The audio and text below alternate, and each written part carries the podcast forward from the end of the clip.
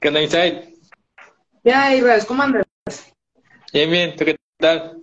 Bien, bien, aquí con los problemas técnicos, aquí improvisándole. Bueno, Insight, ¿qué dices si iniciamos? Eh, puedes hacer una pequeña presentación, tu nombre completo, cuántos años tienes, de dónde eres y hace cuánto egresaste de la uni, Insight.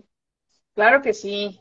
Bueno, buenas noches a todos y a todas los que nos acompañan en, este live. Esperemos que conforme avance se suman más.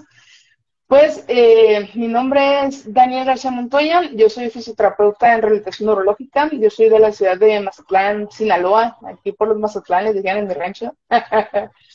Y pues hace aproximadamente eh, siete años egresé de la, de la universidad como licenciado en terapia física y rehabilitación, egresé de la Universidad Politécnica de Sinaloa y pues dentro de mis formaciones, pues también tengo por ahí formaciones clínicas o experiencia clínica fuera del, país, en el extranjero. Estudié también en la Universidad Manuel Beltrán en Bogotá, Colombia, como tal, y pues tengo más de 3.000 horas clínicas comprobables de experiencia en el área de rehabilitación neurológica, ¿no? Por ahí en, esa parte se, se, los critico. Y pues esas son algunas de las cosas que, que les puedo platicar acerca de mí. Está súper bien. Eh, para los que quieren saber su formación o el proceso universitario de Insight, pues tuvimos una entrevista hace dos años ya, ¿verdad? Creo que fue en 2021 cuando inició, inició el proyecto y fuiste uno de los primeros invitados. Y fue ahí donde comentaste, ¿no? De tu proceso tanto en México como en el extranjero, de cómo te fue, todas las anécdotas que traías a, que tenías, ¿no? Como tal. Sí, de hecho, pues en, ese live que por allá tienen pues ratito, pues sí platicamos de todo eso y de las muchas anécdotas porque pues soy alguien al que todo le pasa. Entonces platiqué algunas de, de, las situaciones por ahí dentro de mi formación, no fuera en el extranjero. Eso está bien. Y también, pues desde ese, desde ese año ya no hicimos más este entrevistas así de eh, uno y uno, porque estuvimos en proyectos, ¿no? Este, la mesa rechueca, tú me invitaste a tus a tu, tu dinámica también. Tuvimos este, también interacción con otros colegas, con Monse, con Fer, y pues ah, creo que tú eres el que tiene más participación acá en este programa de League Physio. soy, soy el invitado recurrente. Y bueno, yo quiero iniciar desde ese punto, Insight, desde lo que trabajamos el año pasado, el proyecto que inició con Dan, y, y fuiste el tercer invitado, ¿no? Que dio, expuso su tema eh, de la mesa rechueca. Eh, ¿cómo, ¿Cómo nos podrías decir sobre tu experiencia en este proyecto, Insight? Sí, claro. Pues así como Raúl estaba platicando, la mesa rechueca fue como una idea, ¿no? Que surgió un día platicando entre todos y pues terminó siendo un buen proyecto, un proyecto que siento, considero que tuvo mucho alcance mi experiencia en este proyecto pues fue muy buena, ¿no? El objetivo que teníamos todos aquí cuando iniciamos este proyecto, lo estábamos construyendo, era eh, abordar cada uno una serie de casos clínicos, ¿no? Aquí en vivos en Instagram y cada uno de nosotros dar nuestra, no opinión, sino nuestras con base a nuestra formación y nuestra experiencia, pues cuáles serían los puntos en los cuales nosotros nos enfocaríamos en el trabajo, ¿no? Y fue un ejercicio bien interesante, de hecho, ese era el objetivo, que fuera un ejercicio clínico, un ejercicio de razonamiento como tal, y donde conociéramos también cómo una misma situación, pues podía ser abordada desde diferentes perspectivas, porque spoiler por ahí, todos nosotros en la mesa recheca, pues casualmente nos dedicamos a áreas diferentes de la fisioterapia, ¿no? Por ejemplo, está eh, Dan Toledo que él se especializa un poco más en el área crafter, un poco más en pausas activas, un poco más en esta parte. Está también Raz, que le gusta mucho la parte de, intervención cardíaca, por ejemplo, en esta situación. Tenemos aquí que también en esa parte cardíaca y respiratoria. Luego estaba yo en la parte eh, neurológica. Entonces, era muy interesante ver cómo una misma situación, pues tenía varios panoramas de las cuales podía ser abordada, ¿no? Y cómo entre colegas pues podamos brindar precisamente por una atención más integral a cada paciente. Sí, sin duda, ¿no? Este complementó bien esta dinámica y justo tuve la idea también de hacer las segundas partes iniciando con los integrantes de la mesa rechueca. Ya platiqué con Dan, con Kike hace dos semanas eh, y tú eras el que faltaba. Y justo vamos a iniciar desde eso, Insight, desde tu caso clínico. ¿Recuerdas eh, qué paciente expusiste esa vez? Sí, sí, si mal no recuerdo, expuse el caso clínico de, de una paciente con esclerosis múltiple, si mal no recuerdo, ¿no? En esa parte. Y fue un caso muy interesante, de hecho, porque, pues, digamos que fue algo eh, verídico, ¿no? Una paciente que por ahí, pues, tuve hace algún tiempo y, pues, una paciente bastante interesante, ¿no? Porque incluso hablamos de las adaptaciones que pudo hacer en su trabajo, que su empresa realizó para facilitarle a ella poder hacer su trabajo y pues que continuara laborando con ellos en, una empresa bastante reconocida de, automóviles por acá. Para ahí, para que sea un spoiler, chequense live, por ahí lo tengo en mi cuenta, en, aquí en Inside Rehab, chequenlo, estuvo muy bueno. Y pues sí, platicamos de, de las características de, de, esta paciente en particular. Inclusive una de las características que en los casos clínicos abordamos es pues cómo inició toda esta parte, ¿no? Cómo iniciaron los signos, los síntomas, cómo fueron transitando o cambiando con el tiempo en esta parte, en especial que pues la esclerosis múltiple, digamos que tiene ciertas eh, pausas o fases, ¿no? Donde la enfermedad se reactiva, donde esta situación pues comienza a traernos más problemas con el tiempo, ¿no? Y pues en, este caso de esta paciente, pues vimos cómo en cosas tan, tan sencillas incluso, ¿no? Que comenzaron a cambiar con el tiempo, pues ya eran por ahí signos incluso que nos daban algún tipo de información que algo podía estar pasando. No sé si recuerdas que, que en el caso de esta paciente algo muy particular, además de las caídas repentinas que tenía, pues fue precisamente el cambio en su caligrafía, el cambio en la forma en la que ella tenía para escribir y, y, fue un cambio que ella notó en su momento, pero a lo mejor pues no le prestó tanta importancia, ¿no? Pero pues ya nos damos cuenta cómo este tipo de enfermedades pues desde mucho tiempo atrás nos pudiera dar ciertas pistas, ¿no? Un poco confusas las pistas, pero pues al final de cuentas son sutiles están. Eh, sí, sin duda. Y además fue un caso en el que pues todos tuvimos eh, una gran participación porque lo enviaste al grupo de WhatsApp y dijiste que todos tenían como que ciertas áreas o ciertos puntos que abordar ese paciente, ¿no? Eh, como dices, eh, Dan que se enfocó en las actividades de la vida diaria, yo un poquito más este, en cuanto a evaluación cardiorrespiratoria, al igual que Quique, y es bastante interesante, ¿no? Lo que dijiste del inicio, de que todos podíamos complementar, eh, aunque fuese un paciente neurológico, ¿no? Porque pues tiene deficiencias específicas, musculoesqueléticas, eh, en sistema, en diferentes sistemas, y eso también me, me gustó mucho y ante todo, ¿no? La exposición pues la introducción que das del paciente, creo que tienes esa habilidad de eh, comunicar bien las ideas, Insight. Sí, es que, y de hecho es una habilidad que he trabajado con el tiempo, ¿no? Digamos que en esta parte, con el tiempo la experiencia de es más específico, porque por lo menos en mi experiencia les puedo decir que desde el día uno que ya estoy laborando, pues afortunadamente me ha tocado trabajar en, equipos multidisciplinarios en varias ocasiones, ¿no? Entonces, pues son habilidades que trabajas porque precisamente ¿no? cuando estás con diferentes profesionales que abordan un misma, una misma situación, un mismo paciente, pues necesitamos mucha comunicación. Y sí, como lo platicas, de hecho fue un caso en el que nos puso a pensar ¿no? a, todos, pero algo que se rescata de ese caso es, y lo platicaba en, en ese live, pues es la importancia precisamente de trabajar en equipo, no solo con otros profesionales de otras áreas, sino también entre nosotros, porque no porque sea un paciente neurológico quiere decir que no necesite de otras áreas, o sea, al contrario, ¿no? Y es bueno recordarlo y platicarlo porque nos amplía mucho el panorama, ¿no? De que inclusive nosotros también como, como oficios pues necesitamos apoyarnos de colegas también que trabajan en otras áreas dentro de la fisioterapia. Sí, sin duda, estuvo bastante bueno ese caso. Eh, al ratito comentamos más de tu formación en cuanto a fisioterapia neurológica Insight eh, y ahora vamos un poquito más de nuevo a regresar al tema de transmisiones, participaciones acá con otros colegas. Sé que tuviste dos intervenciones con Gil, eh, tuviste otras este, dinámicas, ¿no? ¿Qué te pareció estar de invitado?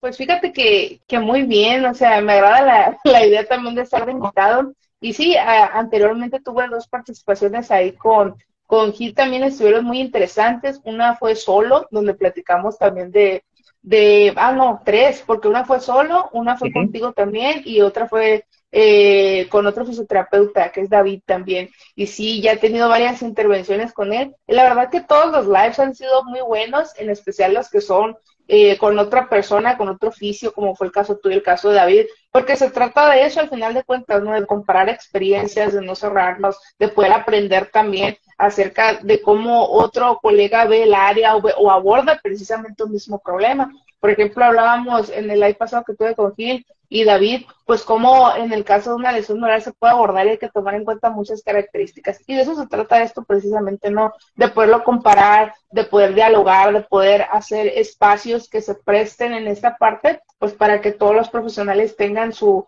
su granito de arena y pues comparar experiencias, que considero yo que ese es el objetivo.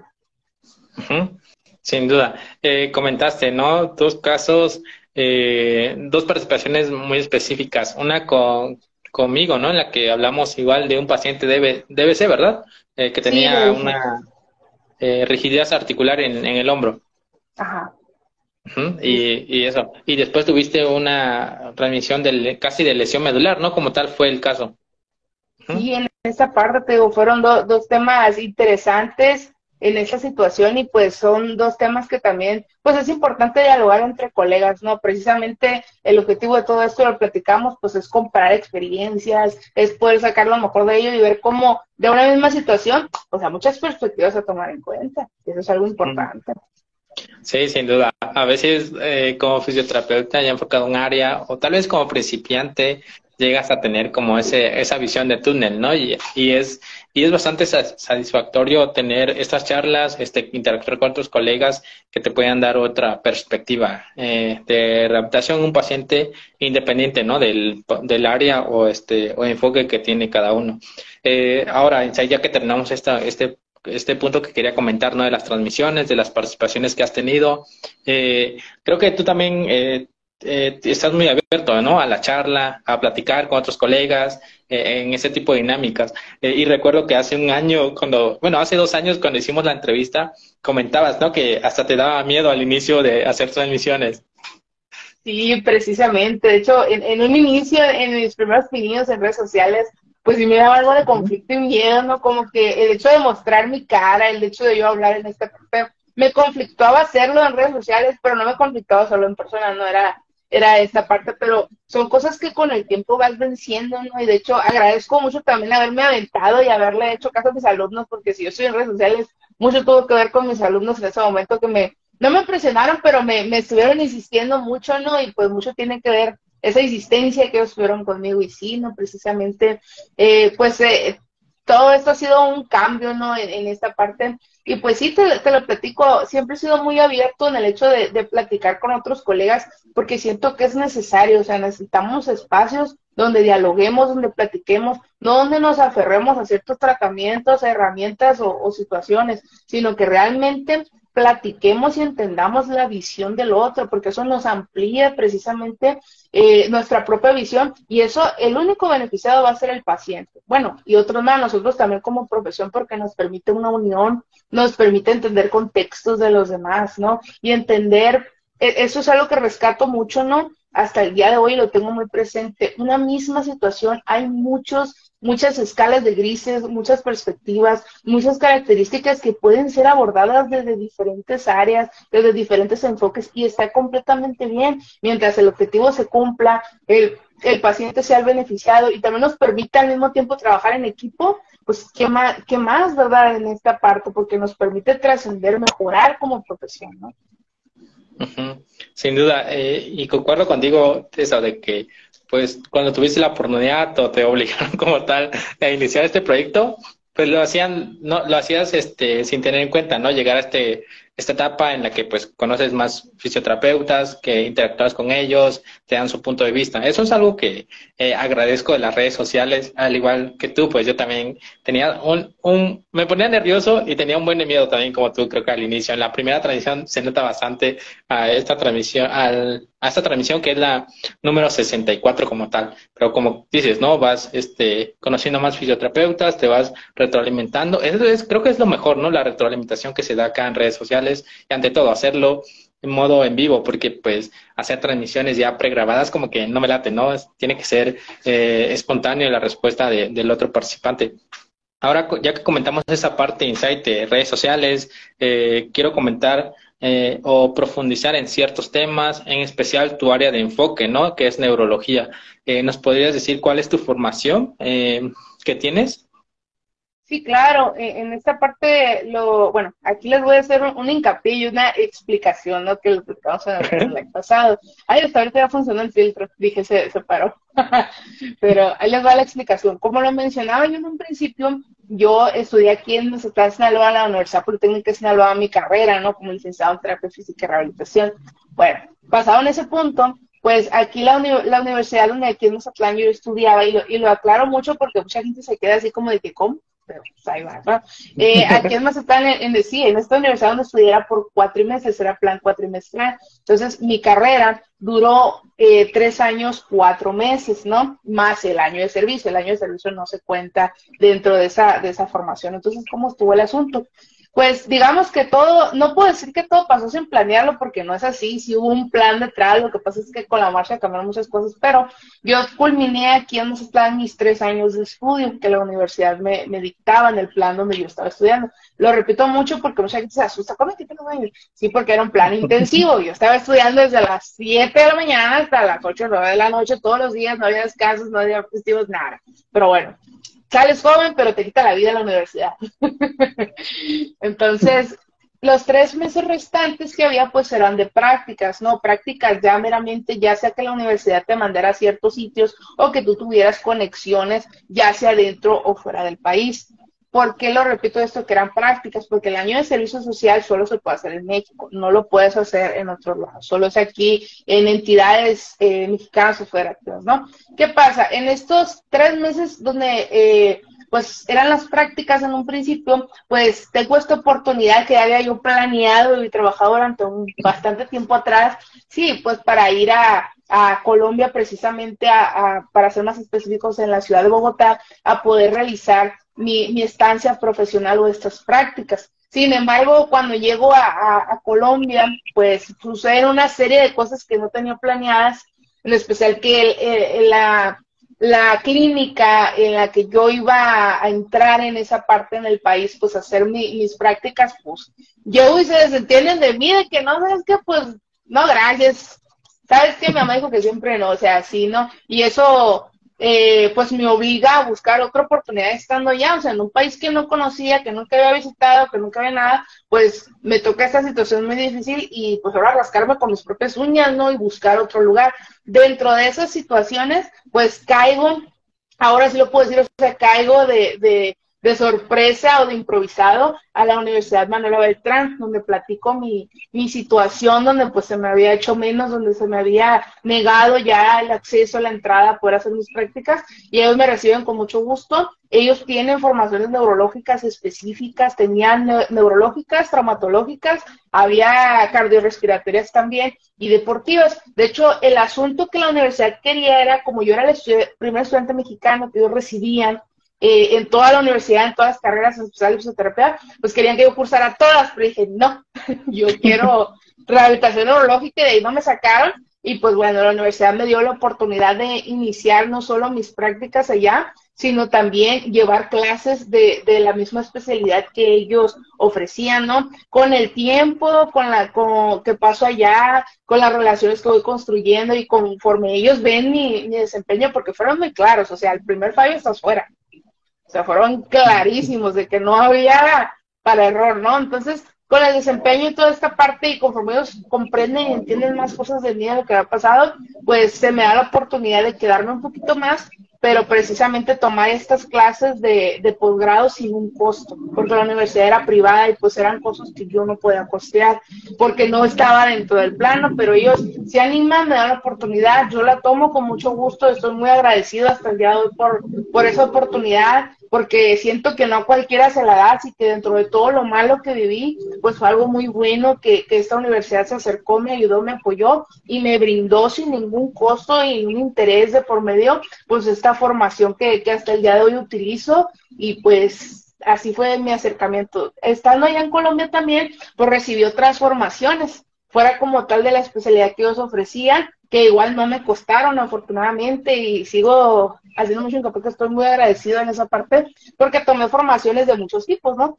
Por ejemplo, eh, tomé formaciones en suelo pélvico con Pete Pinsach, que es uno por ahí de, de los mm, de los personajes o, de, de, las mm, de las personas más influyentes en esta parte, lo pueden buscar como Low Pressure Fitness. De hecho, tuve la oportunidad de, de pues estar cursando por ahí talleres con él.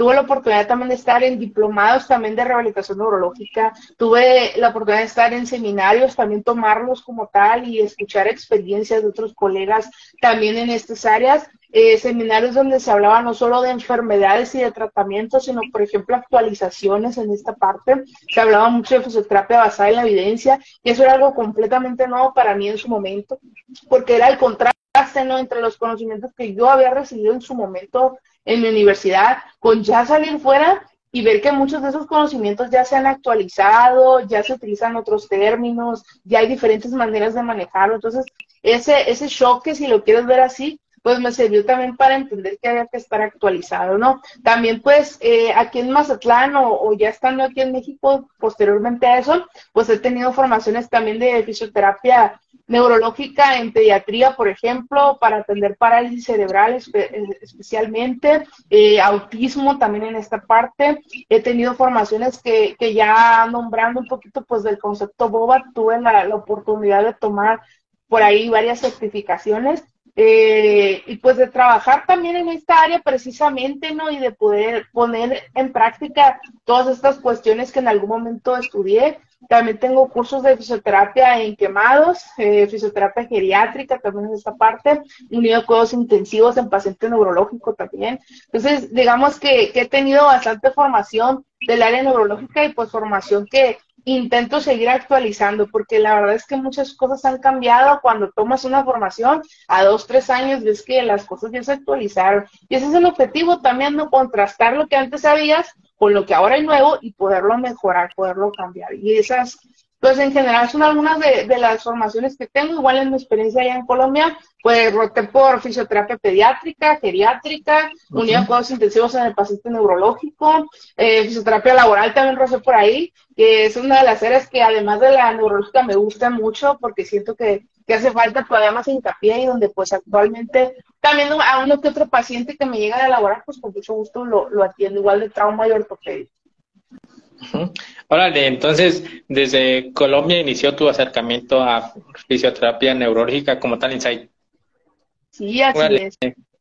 Eh, y eso es interesante, ¿no? Este, pues también eh, comentamos hace rato, ¿no? De las perspectivas que tienes como fisioterapeuta y tal vez comenta, tiene, tomas formaciones acá en México, pero también cambia eh, si lo tomas en Colombia, en, en, otro país como tal. Y eso, pues, me creo que es una ventaja que tienes Insight en cuanto a la formación.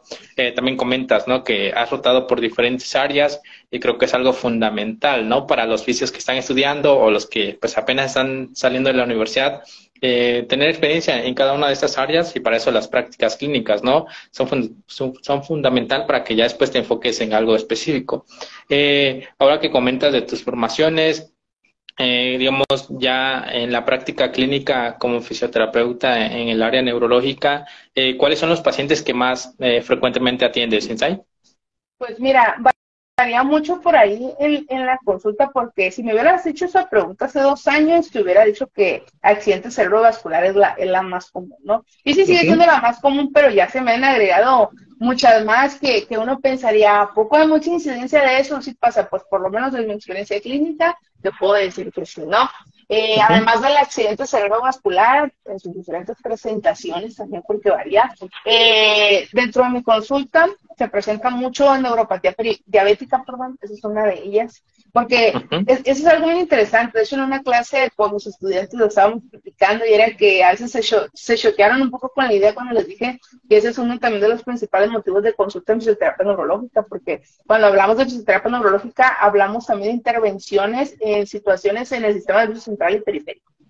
Entonces, también eso nos compete, ¿no? Eh, esclerosis múltiple también ha habido una, una gran incidencia de pacientes en mi experiencia, en mi consulta clínica de esta parte. Eh, distrofia muscular también. Eh, enfermedad de Huntington también, a pesar que es una enfermedad de ciertamente rara, lo podríamos mencionar así todavía, pues se ha presentado mucho en esta parte, por lo menos yo tengo la experiencia de estar directamente tratando casos también.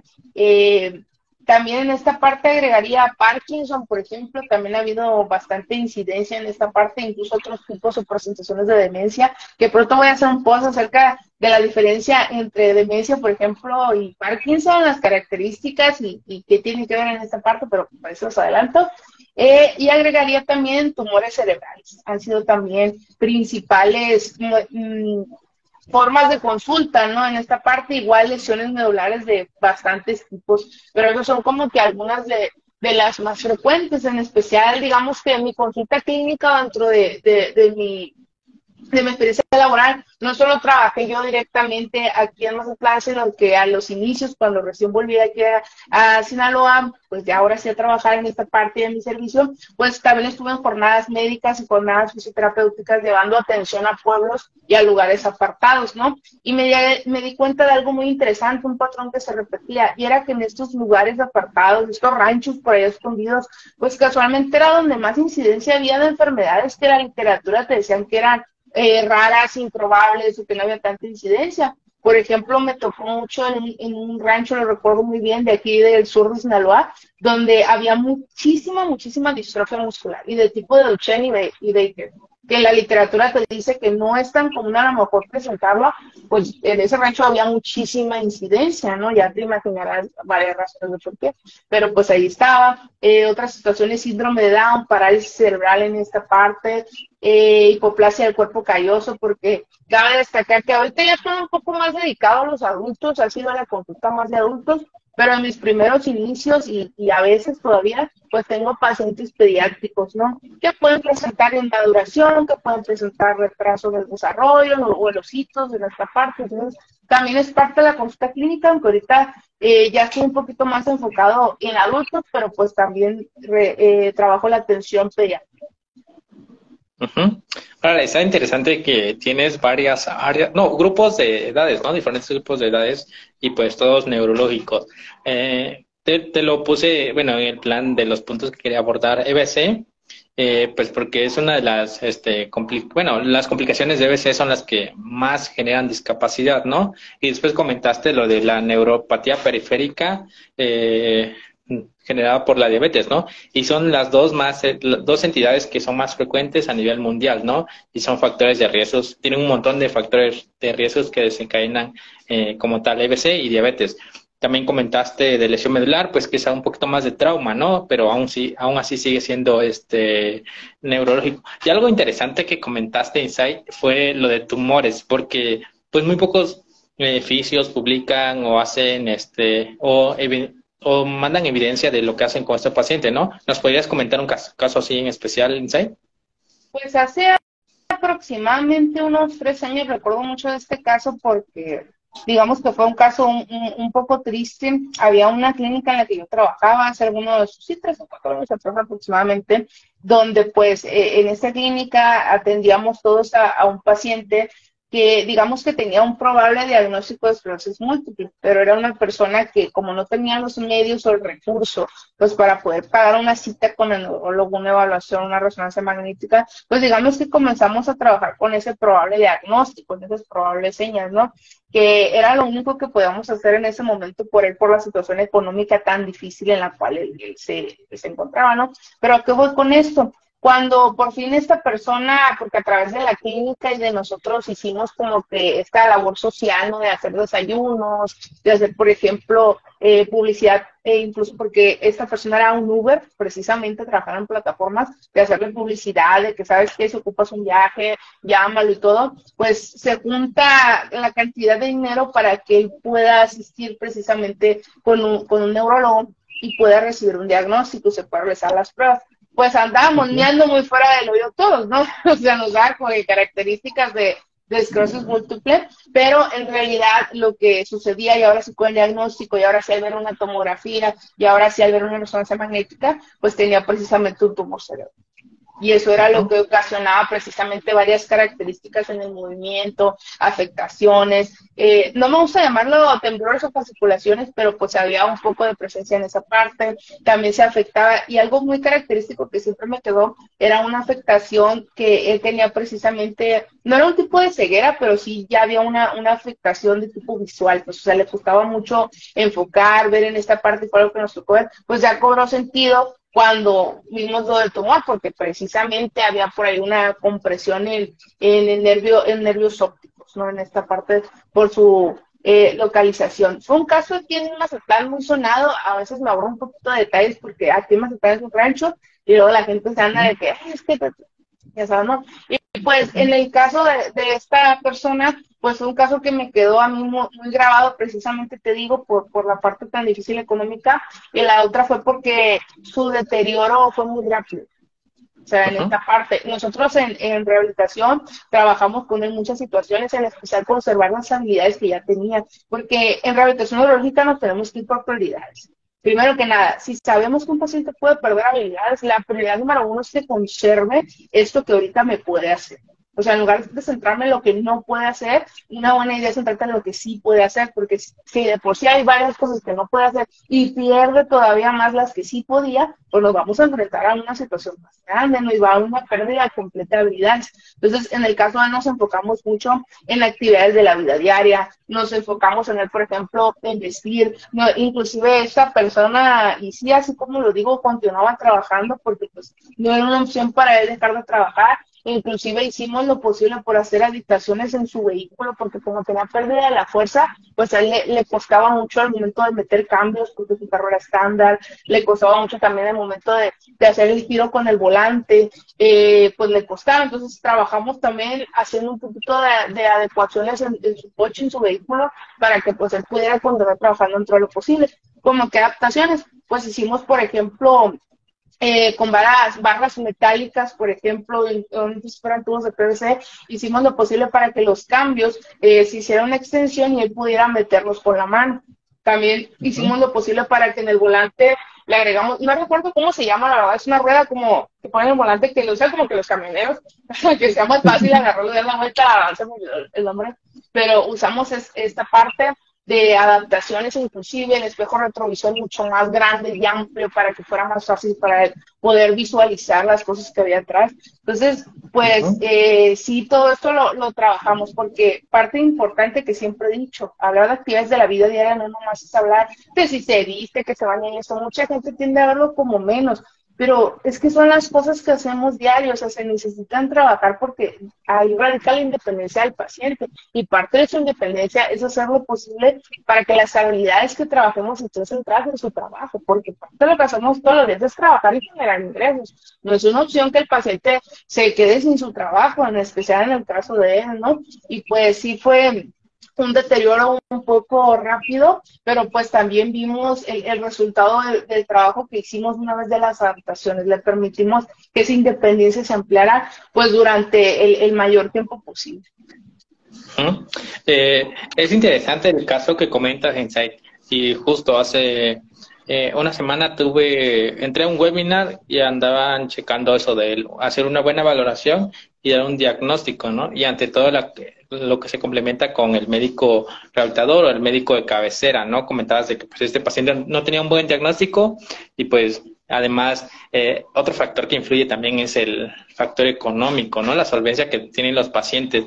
Eh, justo, eh, es, es, es desde el inicio tener una buena valoración como oficio y ante todo identificar las banderas rojas amarillas para si para checar si lo derivamos o lo llevamos a valoración con otro especialista, ¿no? Creo que queda claro eh, bastante eso, ¿no? De una buena evaluación y la referencia. Y lo comentábamos eh, contigo, con Dan, con Quique, con otros colegas, ¿no? Desde nuestros, nuestros límites del conocimiento y pues creo que también llegaba al, punto, ¿no? De que un fisioterapeuta tenía que especializarse sí o sí. Sí, precisamente en esa parte, ¿no? Y, y como tú lo comentas en varios casos, hemos rescatado la misma idea todos nosotros tenemos hasta cierto punto como tal, ¿no? Hasta cierto punto que sabemos que llegamos o llega nuestro conocimiento y es importante por eso formar redes de apoyo entre los mismos colegas, contactos, para poder derivar a los mismos pacientes y complementar nuestro trabajo, ¿no? Mucho se dice un dicho, no te lo recuerdo mucho, pues zapatero sus zapatos. Sí, pero también como zapatero puedo ver otros trabajos que, que se hacen igual en otros zapatos, ¿no? Y puedo ayudar también a que esos zapatos sean construidos de diferente forma o, o más cómodos para una persona, ¿no? Entonces, eso precisamente radica la, importancia del trabajo que tenemos, ¿no? De que si nosotros ya sabemos que hasta cierto punto ya llegó el paciente con nosotros, nuestra parte ética, pues es derivarlo con otro profesional, o si sabemos que nosotros no, por ejemplo, yo soy en rehabilitación neurológica, pero en muchas ocasiones de fisioterapia respiratoria, pues, pues, sé hasta dónde puedo llegar, ¿no? Y sé que precisamente pasado ese punto necesito de un colega, necesito de alguien que me pueda apoyar y entre los dos trabajar, igual en la parte cardíaca. Eh, habré tenido la oportunidad de rotar en muchas áreas de la fisioterapia, sí, pero yo sé perfectamente, soy consciente que el neuro es donde yo estoy situado. Y hay muchas cosas que fuera de neuro ya desconozco, ya no estoy actualizado en esta parte, o, yo sé hasta dónde llego. Y si ya el paciente necesita más, pues sé muy bien que tengo una red de apoyo y de contactos que puedo contar para poder abordar el paciente entre todos. Sin duda, Insight. Y también otro punto importante de este caso que comentas, ¿no? El paciente, que llegamos pues al diagnóstico, eh, bueno, acertado, ¿no? Que tenía un tumor y que pues le complicaba, tenía ciertas alteraciones y las manifestaciones clínicas. Comentabas este punto, ¿no? De las actividades diarias y las adaptaciones que se realizaron en este paciente. Yo también en la uni tuve este una materia, un semestre de integración laboral, creo, y lo impartía una terapeuta ocupacional. Y a veces decimos eso, ¿no? Ah, no puede bañarse, no puede caminar, no puede, no puede sentarse, no puede asearse, pero implica, es un mundo, ¿no? Un mundo entero en las que, pues, como fisioterapeuta o como apoyo de un terapeuta ocupacional, pues tienes que ser creativo e ingeniarte, ¿no? Las formas en las que puedes abordar a este paciente, porque pues como oficios, pues a veces nos dicen, no, agentes físicos, movilizaciones, ejercicios, pero pues actualmente no esta eh, idea de ver al paciente de manera de un poquito más integral, ¿no? Y abarcar todos los ámbitos en cuanto a su vida y tener una buena rehabilitación. Creo que eso, eso ayuda bastante eh, al paciente. Y precisamente en esa parte, como lo comentas, ¿no? Inclusive algo, dato curioso, no tan curioso, pero todas estas ah, eh, situaciones que a lo largo de, mi experiencia clínica puedo realizar, que son adaptaciones y trabajar con otros colegas, pues ha sido también por la misma necesidad que tenemos aquí en Sinaloa de terapeutas ocupacionales. No hay. O sea, hay creo que uno o dos para todo Sinaloa y, y dentro de las posibilidades económicas de muchos pacientes en mi consulta no es una opción poder viajar para que se les haga la adaptación en esta parte, pues a veces toca enseñarnos, ¿verdad? Porque pues hace falta más colegas en esa área, en especial en Mazatlán, bueno, Culiacán tampoco, el más cerquita está muchísimo, si está lejísimo de aquí de Mazatlán, que es, parte, eh, es otro es otro municipio aquí de Sinaloa, pero pues está súper lejos, ¿no? Y pues te lo digo, eh, nos toca a veces inclusive ingeniárnosla con las cosas que tenemos porque no es una opción no ayudar. O sea, no, no es una opción que el paciente pause su rehabilitación, no es una opción para ni para él ni para nosotros que él se quede sin atención y pues a veces toca enseñártela de la manera en la que tú puedas y eso lo rescato mucho de toda mi formación. Algo que te puedo decir es que la carrera, las formaciones han hecho lo posible o me han cambiado mucho la mentalidad, la forma de pensar y es que hoy sé que en fisioterapia y en consulta es nuestro trabajo resolver las situaciones. No poner más trabas, sino poner más problemas, sino está el contexto, está pasando esto, ¿qué puedo hacer desde mi área, desde mi perspectiva, para poderlo ayudar? Porque no es una opción dar más problemas que soluciones. Sí, ante todo, ¿no? Eso te das cuenta ya en la práctica clínica como fisioterapeuta independiente o pues trabajar en una clínica, eh, pues generar ese ese pensamiento crítico y evaluar la situación del paciente. Eh, ahora que comentamos esto del paciente de tumor, pero también hay otra entidad que es bastante frecuente y es el EBC, ¿no? Justo me hicieron una pregunta, eh, a ver si, si la puedes contestar. A ver, dice, para un paciente de EBC, ¿cómo ayudas a quitar el patrón flexor en el brazo?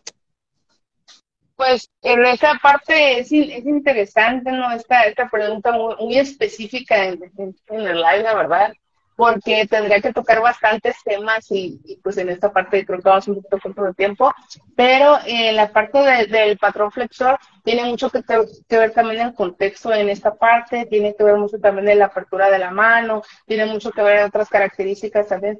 Yo lo mencionaba, me enfoco mucho en las actividades de la vida diaria, porque una de las actividades de la vida diaria donde te puede permitir precisamente trabajar en esta parte, pues tomar un vaso, por ejemplo en esta situación, ¿no? Y es mezclarlo precisamente con el ejercicio terapéutico, con las adaptaciones y adecuaciones que se puede hacer con ese paciente, pues en particular, ¿no? Puede ser no solo cuando se trata conmigo, sino también con su familia, porque en este tipo de patrones o situaciones tiene que tener también un seguimiento con la familia, precisamente, no sé si ese patrón se establece y me limita muchísimo también al paciente. Entonces, es un abordaje también algo complejo de mencionar en esta parte porque se requiere mucha participación de la familia.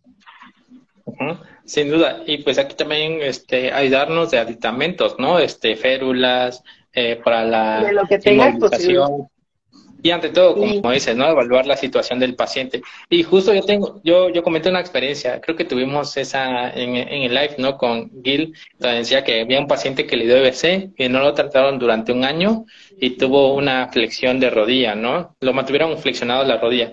Y cuando llegué, pues tendría, trabajé un montón eh, de sesiones en eso, a que el paciente llegara a, al menos a extender, ¿no? Porque pues por, por ya, ya solo con la complicación del EBC y ante todo, ¿no? La inmovilización y también los hábitos del paciente pues también influye bastante en cuanto a la recuperación eh, justo en esta manifestación eh, eh, clínica, ¿no? También valoraría. Pero en cuanto a tratamiento, pues sería más movilizaciones, eh, tal vez eh, pasivo asistidas, eh, ante todo, ¿no? Reintegrar al paciente en su rehabilitación, porque pues como siempre lo hemos comentado, tal vez solo vayamos una vez a la semana, dos veces máximo, ¿no? Y pues el paciente es el que está ahí todo el día para hacer sus ejercicios. Creo que pues tendría que valorarse, ¿no? Y tal vez un agente físico, pero como tal, si es este, dependiendo, ¿no? El grado o el tiempo en el que, en que el paciente presenta esta complicación, ¿no? Porque pues comentábamos, ¿no? Los tres meses, pero eh, tres meses que tenemos para adaptar ese paciente, pero hay muchos factores que influyen en, esta entidad. Y en especial que la mayoría de pacientes ya te llega complicado, la verdad, en esta parte porque pues inclusive hasta el día de hoy sigue habiendo mucho desconocimiento de qué pasa después de un accidente cerebrovascular. O sea, en muchas ocasiones pasa que muchos pacientes nadie les dice, ni el mismo profesional a veces que, que estaba atendiendo o médico que estaba encargado de su caso, pues sigue pasando que no se les dice que tienen que llevar rehabilitación y en muchas ocasiones está ese pensamiento de que ah, ya salió del hospital, hasta aquí llegué, o sea, ya, ya no hay nada más que hacer. Y, y no, pues, o sea, por eso también está parte de la respuesta de por qué en consulta muchas veces ya llegan bastante complicados o llegan ya pasando esa, entre comillas, ventana terapéutica de tres meses, sí, pero ya vienen con otras características que se forman y es que cada lesión también se vive de formas diferentes. Inclusive el paciente que tú mencionabas de de rodilla, pues imagínate cuánto, si se hubiera ahorrado todo este tiempo detrás, pues imagínate, le hubiera ido súper bien, avanzado más rápido, porque también influyen factores como la edad, por ejemplo, si es su primera accidente cerebrovascular o, segundo, tercero, cuarto, quinto, o sea, no hay un límite, porque si hubo la presencia de uno, es muy probable que se pueda desarrollar dos o tres eventos más, ¿no? Entonces, todas esas son cosas que influyen, por eso es que a veces es tan complejo dar una respuesta, porque no es como que exista una sola manera de abordar las cosas, ¿sabes? Porque la respuesta siempre va a ser eso, o sea, depende del contexto, porque no puedo malinformar a las personas diciendo, ah, se daría esto y esto acá, ya, ya, ya, cuando pues también, ¿no? O sea, yo soy consciente que las, los patrones, las situaciones varían dependiendo de cada paciente y esa es una, respuesta muy justa y ética, Depende muchísimo, no puedo dar una respuesta si no conozco un caso, porque también ahí quedaría como de que existe una solución mágica para todas las personas que tienen el mismo problema y pues no es así. Todos sabemos que hay cosas que son complejas porque necesitan ser complejas y parte de su complejidad pues es entender el contexto donde se llevan a cabo. Sí, sin duda. Eh, y justo, ¿no? Creo que ahí fue la, la primera vez que puedes identificar, bueno, que puede identificar una contractura muscular como tal, ¿no? Como tal el término, como decía, ¿no? Por la inmovilización y la rigidez que presentaba en la articulación. Eh, ahora, comenta, ya respondiendo a esta pregunta, eh, justo eh, comentaste, ¿no? De que tuviste como jornadas de fisioterapia, asistías a ciertos pueblos, localidades eh, y te encontraste con estos tipos de pacientes, ¿no? Con distrofia muscular, que a veces son poco frecuentes, ¿no? En la consulta como tal, creo que yo en, como oficio solo he tenido dos oportunidades aquí en Oaxaca en encontrarme con este tipo de pacientes con distrofia muscular y fueron en VRs, en unidades ya lejanas de aquí de, del estado, pero también eh, hace, un, hace, unas, hace dos meses eh, me invitaron este, a hacer jornadas de fisioterapias a ciertas localidades y no pude, ¿no? Este, porque pues los fines de, semana trabajo todo el día y pues justo era domingo todo el día. Eh, coméntanos un poquito de tu experiencia así en cuanto a, localidades que has visitado y cuál es el, mm, qué es lo que has aprendido de, de estas experiencias de Insight. Pues fíjate, es una pregunta muy interesante. Yo creo que si no hubiera hecho estas jornadas, mi pensamiento no hubiera cambiado. Eso es algo muy interesante. Las jornadas clínicas y fisioterapéuticas que, que realicé en su momento por colegas que me invitaban, asociaciones en esta parte, cambió mucho hoy mi perspectiva como oficio, o sea, muchísimo. ¿Por qué? Porque en primera te das cuenta de la desigualdad total que existe.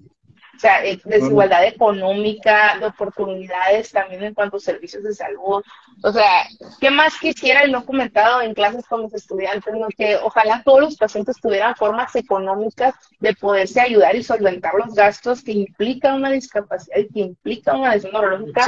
Pero cuando te, sí, cuando te vas a ranchos, pueblos y aquí también en la ciudad, te das cuenta que, que, no es así en la realidad. O sea, muchos de mis pacientes son personas que la posibilidad económica no es muy alta y que tenemos que hacer maravillas con lo poco que hay. Y ese fue el caso de esta, estas experiencias, porque fueron varias, yendo a pueblos, ¿no? Lugares donde pues no hay ni siquiera médicos, por ejemplo, que puedan asistir, ni siquiera un similar, bueno, no sé si decirlo similar, pero como un médico así de pueblo donde pudieran asistir, o sea, no hay ni eso. Y estas atenciones, eh, la gente las desea, o sea, cuando tú llegas a un pueblo como tal, puede ser que nos tocaba mucho en lo que la primera hora, por ejemplo, que llegamos a un pueblo, nos instalamos, pues como que la gente nomás nos veía de lejitos, como que nos acercaban, pero después se acercaba una persona por ahí nos preguntaba que a qué veníamos o qué hacíamos, le, platicábamos y, y, esa persona, güey, tocaba puertas en los pueblos para decir, vinieron a atención, aprovechen, y nos tocaba ver desde casos muy raros, que lo digo, o situaciones que dices tú, wow, que la literatura te puede decir, ah, se presenta esto, y se dice tanto, tanto, y te vas a un pueblo y hay cuatro personas en el pueblo que tienen esa misma situación, por ejemplo, ¿no? Y, y la otra situación importante, pues es que también esta, estas experiencias te hacen ver eh, la necesidad de esta área que hay, de muchas, o sea, ver también que es necesario acercar los servicios de salud, de la posibilidad que estas personas tenían de pagar, por ejemplo, servicios, pues, así tuvieras dinero, pues no había con quién atenderte, ¿no? Para empezar, porque no había nadie cerca. Y nos tocaba ver casos muy tristes también. O sea, hubo casos que cuando hacemos la valoración y les dejamos el tratamiento y llevamos un seguimiento así como de que la siguiente visita va a en dos meses, ¿no? Para ver cómo está. Y le dejamos un tratamiento a la familia, sí lo hacían y eran personas muy responsables en esa parte, muy disciplinadas, lo hacían tal y cual se los dijiste, tal y cual les dejaste las indicaciones y veías una mejora muy grande en ellos, ¿no? Y eso es algo bien importante también de que tenemos que adecuar nuestro trabajo a las necesidades de los pacientes. Lo platicábamos en otros slides. En muchas ocasiones no es una opción. Ojalá pudiéramos ver a todos los pacientes ya sea diario o mínimo tres veces a la semana. Pero sabemos que en la práctica no es así. Por ejemplo, yo lo menciono mucho en todos lados, porque pareciera que no, no desconozco el contexto en el que trabajan muchos fisioterapeutas. Yo solo puedo hablar de mi contexto, solo puedo hablar de mi consulta. Y en mi consulta, un 85% de mis, de mis usuarios, o me atrevería a decir que hasta un 90%, son de bajos recursos económicos. Entonces yo tengo que acoplarme con lo que hay y trabajar porque un no no es una opción. Y el hecho de que yo les genere más problemas de los que ya tienen, pues, o sea, mi trabajo es facilitarlo y buscar por cielo, mar y tierra, cómo podemos ayudar a estas personas. Eh, ahora que comentas de tus experiencias en estas jornadas, eh, le diste dos puntos bastante importantes y creo que pues se toma esta la ligera. Primero, los servicios de salud. Yo estuve en mi año de servicio social acá a 45 minutos de la capital Y no manches, eh, todo lo del medicamento, eh, los médicos, las jornadas, en cuanto a la atención, pues es este bastante, es insuficiente en, en de cierta manera, ¿no? También, eh, bueno, aquí la capital tiene un sistema un poquito también malo, ¿no? En cuanto al, a, este punto de, de, salud. Y el otro, ¿no? En cuanto al, al gasto económico que genera. Y creo que todos debemos estar conscientes de eso, ¿no? imaginemos que pues mañana te fracturas, tienes un accidente en carro, en bus, pues no manches, días de incapacidad, la solvencia económica disminuye y creo que ese es un punto que influye bastante en cuanto a la recuperación del paciente. Y lo digo como experiencia porque pues hace, hace dos semanas tuve un paciente con dolor lumbar eh, y ante todo, ¿no? Él solo quería que lo tratara, pero quería que le quitara el dolor ese día. Pero en plan dije, no, pues es muy agudo, lo mandé al trauma, le diagnosticaron compresión nerviosa de L, L2, L3, y él me dijo que no podía dejar de trabajar porque pues tenía contratos, tenía que terminarlo. Y eso, como dijo, es un, un, factor o un punto a considerar cuando abordes al paciente, ¿no? Y en tu historia clínica debes preguntar como tal, es lo, lo primero que preguntas, ¿no? Ocupación y cómo va a influir en cuanto a su proceso de rehabilitación como tal. Y totalmente en esa parte, y te digo, eh, son partes fundamentales que hay que tomar en cuenta. O sea, no podemos cerrar los ojos a la realidad que está pasando. Y la realidad es que acceder a servicios de salud de, lamentablemente es un privilegio y en especial lo puedo ver así estando en la ciudad, o sea, yo vivo en la ciudad y te puedo decir que aún así costear una consulta, por ejemplo, con otros profesionales no es factible para muchas familias donde viven al día, donde ganan menos que el mínimo, porque aquí más están en mucho trabajo informal, la verdad, es muchísima necesidad porque es un sector turístico. Entonces, o sea, imagínate, hay una necesidad muy grande y pues es nuestro trabajo llegar también, estas personas también merecen una atención y es nuestro trabajo hacer lo posible porque la reciban dentro de dentro de sus competencias, dentro de lo que puedan, y pues abordar la situación, porque, pues te digo, ojalá, ojalá todos los pacientes tuvieran una solvencia económica, pero no es así. Ojalá todos mis pacientes pudiesen decir, o hay que mandarte a hacer la adaptación, hay que, hay que, hay que ir hasta Mochi, a la Ciudad de México, pero no tienen a veces ni qué comer para el día de mañana, o sea, también se tiene que ser realista a la situación que está pasando. Y se los digo, lo vuelvo a tocar el punto. Yo les puedo hablar solo de mi consulta porque es mi experiencia y casi un 90% de mis pacientes son de un sector económico bajo, por ejemplo. Son personas que no es una opción dejar de trabajar porque ganan al día, porque de ahí tienen sus ingresos, porque tienen una familia de ocho integrantes, por ejemplo. O sea, y ves como una lesión les cambia todo lo que están haciendo y les impacta pues, de una manera económica porque dejan de producir y se viene un desgaste eh, también de salud mental, emocional, físico en todos los integrantes de esa familia. O sea, es, es un show, es todo un panorama que muchas personas difíciles necesitamos ver. Porque una vez que lo ves y ves esta parte tan dura, comienzas a buscar soluciones. Y esa es la parte más importante, buscar soluciones con las cosas que tienes y que no son una limitante porque la atención se tiene que dar.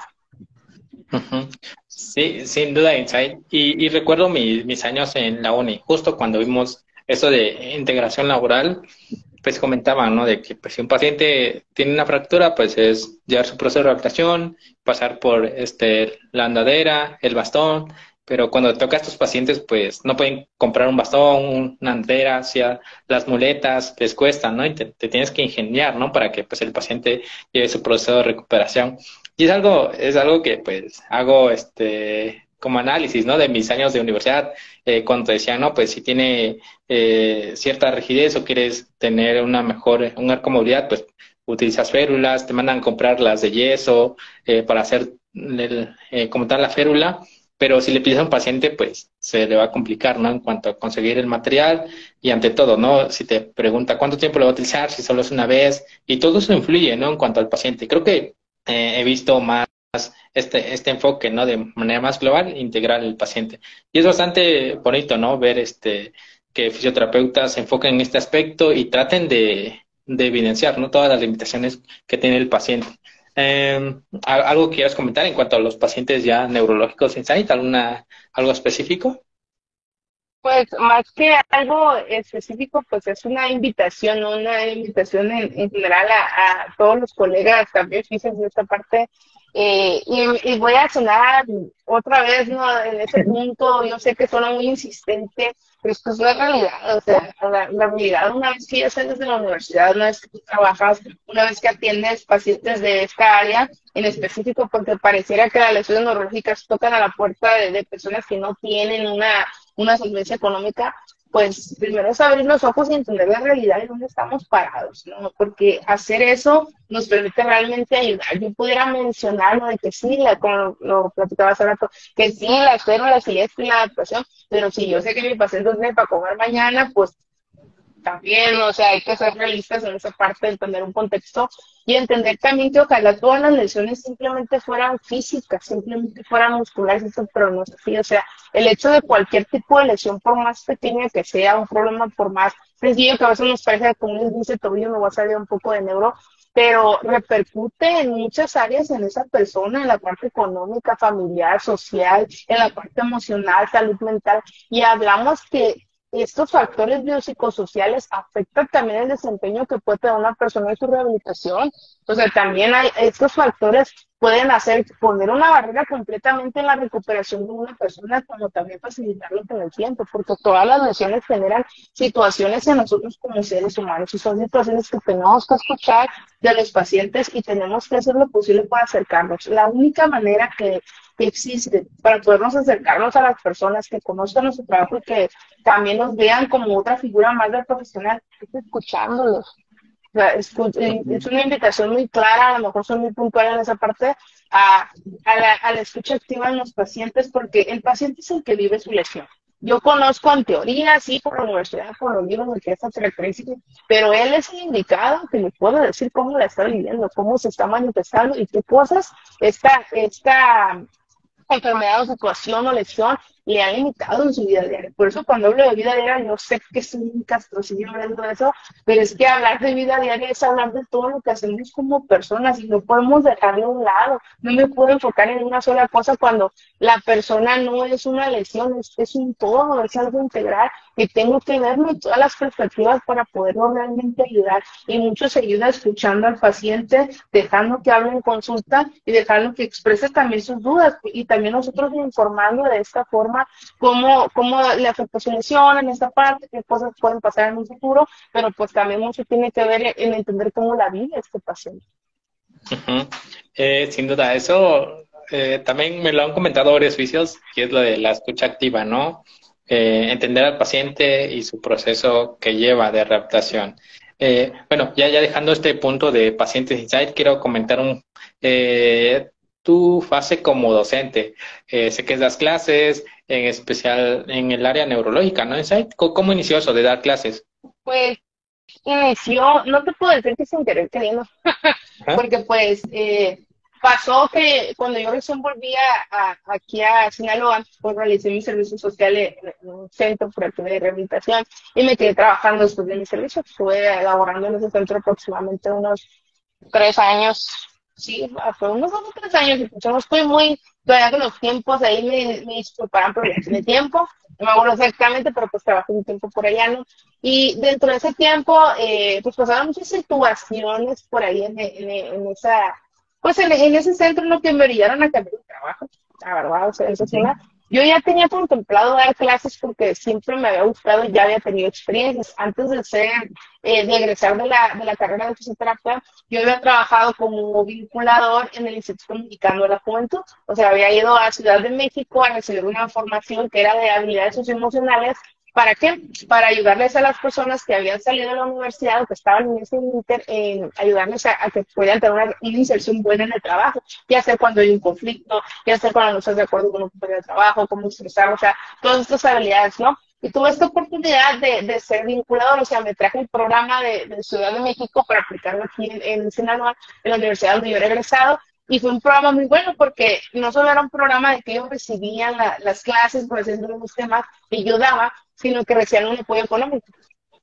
O sea, y eso, eso era lo que motivaba a, las personas a, poder recibir esos temas porque cada mes se les daba un apoyo económico que mandaban desde allá, sus tarjetas y eso, hacíamos actividades de evidencia y pues era un ganar-ganar. Ellos ganaban con esas habilidades y ya están trabajando, les iba a facilitar mucho porque nadie tiene que hacer en un público en el trabajo y son que tienen que aprender a lidiar con ellas de una buena manera porque no es una opción, por ejemplo, gritarle a alguien, no es una opción maltratarlo, no es, no es una opción golpearlo, y tienes que aprender a hablar con palabras, hacerte escuchar y hacer también entender y llegar a, a, resolver ese conflicto, ¿no?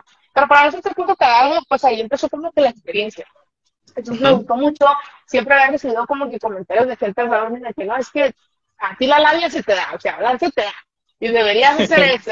En la universidad pues sí lo recibía mucho, porque digamos que siempre fui bueno hablando en público, pero habilidades que fui construyendo ¿no? con, con el tiempo.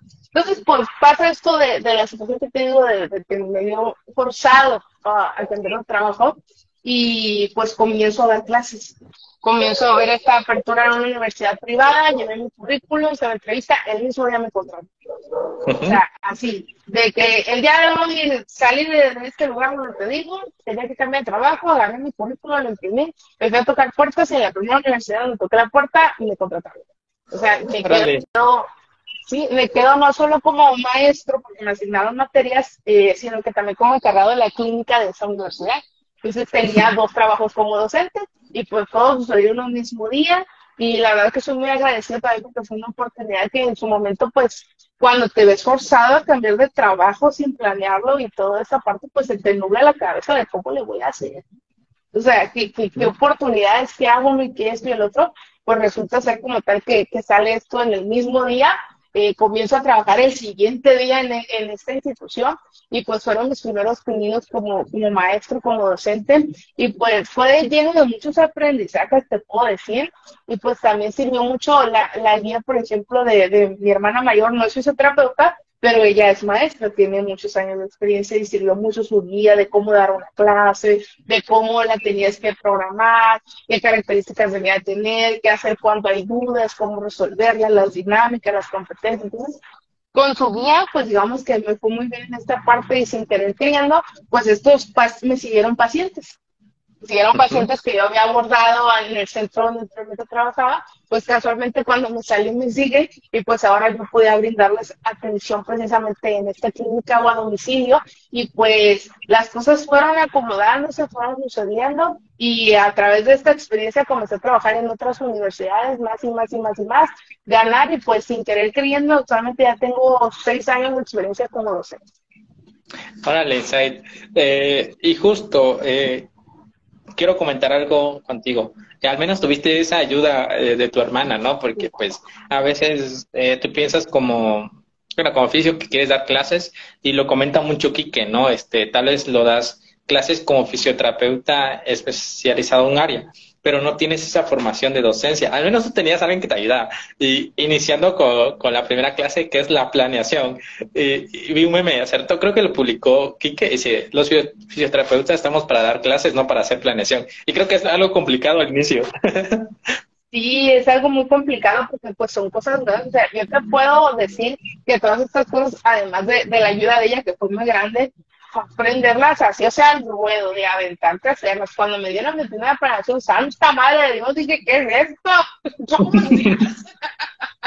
y fui averiguando y con prueba y error. O sea, en estas partes es normal equivocarte porque, o sea, yo tuve una formación de fisioterapeuta, pero no de docente. O sea, y es entender también eh, el contexto de los estudiantes, entender a trazar límites y líneas que no se deben de cruzar, porque una vez que las cruces no hay vuelta atrás y tienes que ganarte el respeto de las personas, de los mismos estudiantes y, y, pues ganarte dentro de ello también su estima, no, no digo que su cariño, pero pues sí su estima porque yo pienso de esta manera, ¿no? Y es que yo me convertí, intenté convertirme, hasta este punto lo sigo trabajando en el maestro que yo siempre quiso que el maestro que, a mí me gustaba la universidad cómo daba las clases, había otros que yo decía, este amigo sabe mucho, pero al momento de explicarlo, hombre, nomás yo no quería ser así, pues, y todas estas situaciones que me acordé que yo había vivido en, en mi etapa universitaria, pues las puse en práctica, porque tenía una oportunidad de no repetir eso, que a mí no me gustaba que hacían otros maestros. A mí no me gustaba, por ejemplo,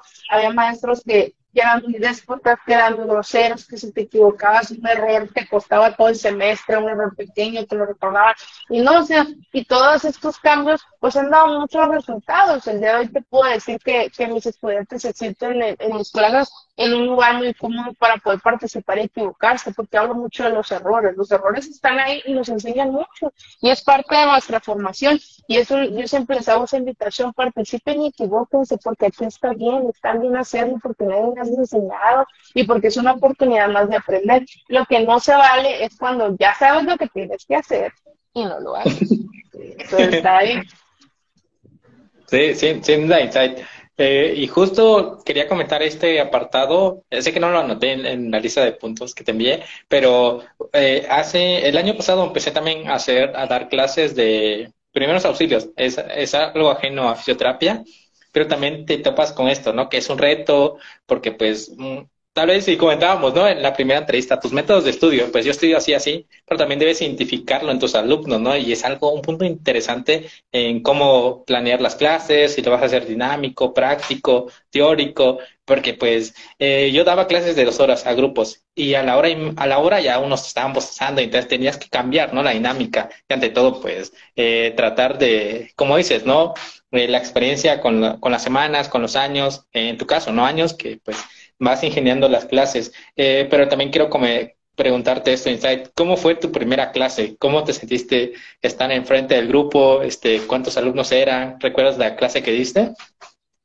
Sí, la, recuerdo muy bien. O sea, ya clase, clase como docente, porque antes de las clases pues tuve la experiencia que te dije de, de habilidades socioemocionales, no sabes en la escritura porque era participar. No, no, como docente. Pero ya ahora, ahora sí como, como docente, pues yo recuerdo una frase en, en, inglés que, que, yo me acordé en ese momento, porque el miedo siempre es algo que he aprendido es que toda la vida vas a sentir miedo. O sea, pero el asunto es qué vas a hacer con el miedo, o sea, vas a dejar que eso te paralice y, no te deje avanzar, o a pesar que te estás muriendo, sientas el corazón en la boca, vas a hacer más cosas. O sea, y eso fue, y me acordé mucho, o sea, en ese momento en mi primer clase, me acuerdo que llegué a la universidad, te digo, y me contactaron un día eh, que pasaron muchas cosas y al otro día tenía que iniciar, y de hecho ya tenía yo que dar mi primer clase. Entonces, lo primero que hice fue, me acuerdo que iban a hacer, de, de hecho, precisamente la introducción a la neurorehabilitación, porque se me había asignado la materia de fisioterapia en trastornos motores y sensitivos, así se llamaba la materia. Entonces, pues era hablar de la rehabilitación neurológica, neuroplasticidad, cómo sucedía esto, ¿no? Y, y recuerdo esta frase que te digo que se llama fake it till you make it, que en español significa fíngelo hasta que lo logres. O sea, proyecta, finge eso que, que no, ¿qué no tienes hasta que no logres? Y, y me pasó mucho en esta parte porque me acordé ese día y dije, claro que estaba muerto, no muerto de miedo, pero estaba ansioso. Estaba muy ansioso porque ¿no? luego era un grupo grande, eran 35 estudiantes. Luego, yo soy consciente que me veo joven, yo, pero joven no estoy, o sea, tengo casi 30 años, no estoy joven, me veo joven, pero no, pero en ese momento me veía más joven, ¿no? Y, y tiene mucho a, el estudiante que se te ve joven y eso. Yo me acuerdo del consejo, consejo, que me dio mi hermana y me dijo, tú haces las cosas tal y como las tienes planeadas. Déjate llevar. No dejes que el alumno se te suba encima. Claro que van a haber personas que te van a retar porque eres nuevo. Te van a retar, te van a testear, vas a ver hasta qué punto llegas. Pero recuerda que, que no te debes, estás joven, colega. Pues nomás me miro joven, pero pues, Sí, ¿no? Y, recuerdo mucho el consejo de ella ese, de que te van a testear, o sea, es como cuando llegas a un grupo social nuevo, amigos, trabajo, la gente te va a calar, a ver hasta qué punto llega, te va a testear y eso. Me acuerdo, entonces, claro que en la primera clase que vi me sentía muy ansioso, pero, y había sentimientos o pensamientos en que, ay, si la acabo esto, pero ¿sabes qué Porque en ese momento me mentalicé, o sea, te lo juro, me, me hice yo una charla conmigo mismo en mi cabeza y dije, y, y así igual, chinga su madre. Si hice muchas cosas con miedo, me largué a otro pinche lado con miedo de conocer a una pinche clase yo también. Dije, o sea, ¿qué, ¿qué, onda? No voy a hablar de nada que no sepa, o sea, yo también me puse en ese punto. Seguía sintiendo miedo, seguía sintiendo ansiedad, pero a través de este mismo pensamiento me dije, pues lo voy a hacer, y si me equivoco, pues ¿qué tiene? Tengo más oportunidades de hacerlo, pero voy a dar lo mejor que yo tengo. Y en esa clase, precisamente, cuando entré al salón que me dieron los estudiantes, pues sí, comenzaron como que las entonces ya, y lo cuchicheo de que, ay, se mira joven, de que, este, acá, y era casualmente era el grupo más conflictivo de la universidad, el que se me había asignado para dar mi primer clase, como que dijeron, le vamos a dar lo, lo, lo que hay, para ver si sí es cierto. Y sí, este, comencé a dar la clase, comencé a decir cómo lo iba a evaluar después de haberme presentado, de haber con ellos, y sí hubo personas que me retaron. O sea, la primera clase, así directamente, de que, ¿qué me tienes que enseñar tú? No te ves que tú me tengas nada que enseñar. Sí. Vale, dije, no te preocupes. Dije, si me das la oportunidad aquí precisamente de mostrarte aquello que yo puedo hacer, te vas a quedar con la boca abierta. Y me dijo, ¿a poco sí? Dame la oportunidad. Y fue a través de eso que se quedó con la boca callada cuando inició la clase. Eh, y, justo me pasó algo así, Insight, que es un reto dar clases y ante todo, eh, creo que en la primera clase cuando das tu planeación, todos los criterios de evaluación, eh, es el momento justo para empezar a conocer a tu grupo. Porque yo hice una dinámica, creo que, pues como dije, la planeación pues ya está, tienes que seguir cada paso para que quede claro al inicio del semestre, la clase o el curso. Y de ahí yo también sentí esa, como ese miedo, porque pues estaba enfrente de estudiantes de medicinas, de enfermería, algunos que eran técnicos en enfermero, psicólogos, hay, había personas que ya habían tomado el curso y decía, órale, es un reto, ¿no? Pero también me motivó a estudiar, a planear bien los temas y creo que eso me ayudó. Justo todo el, desde el año pasado estuve como leyendo, releyendo y ante todo te das cuenta de tus limitaciones y ante todo que tienes que mejorar. Y me, gustó mucho esa dinámica. Ahora que comentas que pues hay alumnos en las que como que te sientes eh, algo de, reto comunicar, pues está bien, ¿no? También aprendes de ellos. Eh, o algo curioso que pasó dando el curso fue que en algunas clases me llegaban eh, a preguntar cosas que ni me las había planteado y es algo que te ayuda, ¿no? Como una retroalimentación a tu conocimiento. Sí, precisamente, y, y es te digo, la, la, la, parte también positiva de, de, ser docente, ¿no? de ser maestro, que te permite no solo desempolvar conocimientos, sino aprender cosas nuevas y mirar otras perspectivas, ¿no?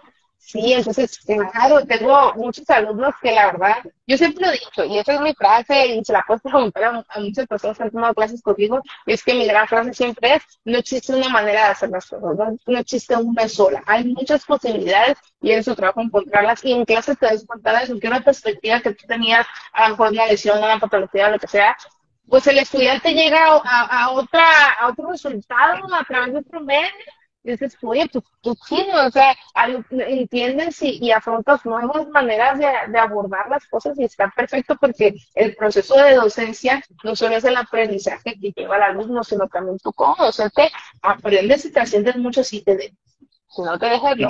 Tienes que dejarte, tienes que meterte en esto, si quieres también tú cambiar y trascender. Porque hay mucho profesional que es muy buen, es muy buen fisioterapeuta, muy buen profesionista, pero al dar clases no es capaz de todo eso que sabe llevarlo, bajar el nivel, bajar el, facilitar el conocimiento para que alguien te entienda. Exacto. Y, justo eso, eso también fue un reto para mí y me ayudó bastante, porque como te dije, pues cheque, evalué el grupo y pues algunos eran exactamente, eh, venían del área de la salud, pero había también eh, pues, cursos para población civil y pues ahí tienes que checar el lenguaje, la forma en la que comunicas, eh, dar a entender los temas de una manera sencilla y que todos entiendan, ¿no? Eh, pero también me di cuenta de, de algo que, que comentaste hace rato. Tú te veías joven, ¿no? Pero yo llegué a, este, a dar cursos y algunos grupos pues eran jóvenes de 15, 18 años y te das cuenta que el método de estudio ha cambiado o la forma en la que se informan también eh, ha cambiado, ¿no? Porque muchos llegaban y me decían, oye, yo vi esto en TikTok, eh, yo lo vi en YouTube. Y decías, oye, eso no, no lo decían antes, ¿no? Los chavos. O, pues ya te sientes como desfasado de una, de una era o una generación como tal. Sí, me ha pasado mucho, de hecho, en, muchas clases intento hacer eso, o sea, intento, me costó en un momento sí, porque no está acostumbrado que yo cuando yo estudiaba eso, pues sí, cuando no estudiaba, pero todavía no estamos en, ese tiempo, y me costó mucho en esa parte, pero yo hago muchos contrastes, por ejemplo, en, en muchas clases no solo el tema, sino que llegamos a reflexiones. Por ejemplo, hace poco estábamos platicando de crear contenido en redes sociales precisamente, o ah. sea, de cómo es, de las cosas que uno se encuentra, cómo a veces puedes ver tus videos de ejercicios que se ven bien chingoncísimos, bien difíciles y todo, pero sabes que en la realidad con un pasito probablemente no lo puedes hacer y que es necesario puedes llegar a más cosas haciendo algo más sencillo, si por tanto algo fácil, por ejemplo, ¿no? Entonces, todas estas situaciones que las, las intento comentar en clase precisamente porque la forma de estudiar ya ha cambiado. O sea, hay estudiantes que, por ejemplo, cuando yo estudié en la universidad, pues apenas iban iniciando los grupos de Facebook, de libros, apenas. Y ahorita ya puedes encontrar información en TikTok, no con médico, pero que sí hay, hay posts muy buenos en TikTok, en Instagram, ya está hay docs, por ejemplo, que es gente que, que mete eh, papers ahí gratis para que la gente lo pueda ver. Hay, hay muchos videos, recursos que se pueden utilizar. Y ese es otro reto que tenemos que, que, tenemos nosotros como docentes y es actualizarnos y ir de acuerdo a lo que va cambiando, porque yo puedo querer obligar y meterle al estudiante el libro en la cabeza, a lo mejor que sí, necesitan leer libros, claro que sí, que les doy bibliografía, claro que sí, pero hay que cambiar las cosas. Por ejemplo, el semestre pasado para cerrar una materia los hice hacer un podcast. Les di a ellos una, una patología por grupos y les dije, me van a hacer un video de mínimo tantos minutos explicando esto y esto, y los objetivos de tratamiento que tendría, pero cuál es la complejidad que lo tienen que hacer que cualquier persona que escuche este podcast, que era visual también, era un video también, lo pueda entender. Y surgió la maravilla, o sea, personas que, que te ponían memes, que te ponían esto, que los sonidos de TikTok, y era muy agradable de ver, de escucharlo, lo hicieron tal y como ellos consumen su contenido y trascendió mucho, o sea, fueron videos que los mismos estudiantes mostraron a sus padres, a, personas de su alrededor, de las clínicas donde ellos ah, rotan y tuvieron un, éxito muy grande. ¿Por qué? Porque el conocimiento que se les da y todo eso que aprenden lo aplican a, con lo que hay actualmente y ese es el objetivo. Exacto, eh, estos materiales creo que vienen apartado, ¿no? Material didáctico para el alumno pues también ya incluir estas nuevas tecnologías, canales de YouTube que pues hay, hay buenos, ¿no? Donde te explican eh, análisis de guías, de protocolos, de ciertas patologías. Y pues también eso también anima, ¿no? Como creador de contenido eh, a que hagas específicamente eh, cápsulas informativas, como dices, ¿no? Funciona bastante bien y más en ciertas redes y cortitos, de un lenguaje sencillo que todos entiendan ante todo, ¿no? Si tus alumnos están iniciando, pues eso ayuda bastante a que se, se interesen por el tema, por las materias, y eso, pues, a largo plazo, pues les ayuda en cuanto a su formación. Eh, bueno, Insight, ya llevamos casi una hora y media de tradición. Eh, vamos a, comentar un último punto y fue, eh, y es, ¿cuáles son los consejos que les darías a los oficios que quieran en integrarse o enfocarse en el área neurológica, Insight? Está muy interesante la, la pregunta. Yo creo que si, te lo digo como lo mencionaste anteriormente, si esa pregunta me la hubieras hecho hace unos años atrás, yo creo que las respuestas hubieran sido diferentes. Pero ahorita la, respuesta que les puedo dar, más que consejos, bueno, consejos, pero también una invitación, es que eh, los las les invito a trabajar más en equipo, a no ser tan herméticos. O sea, necesitamos ampliar nuestra red de, de, de apoyo también como profesionales porque lo necesitamos. O sea, lo platicaba. Yo en, esta parte de fisioterapia neurológica sé hasta qué cierto punto llego en fisioterapia respiratoria, en intrahospitalaria, y necesito formar redes de apoyo, donde, donde yo ya me quedé corto porque es normal, no soy todólogo, no todo lo sé, ni pretendo saberlo todo, ni muestro que lo sé todo porque no es así, me muestro tal y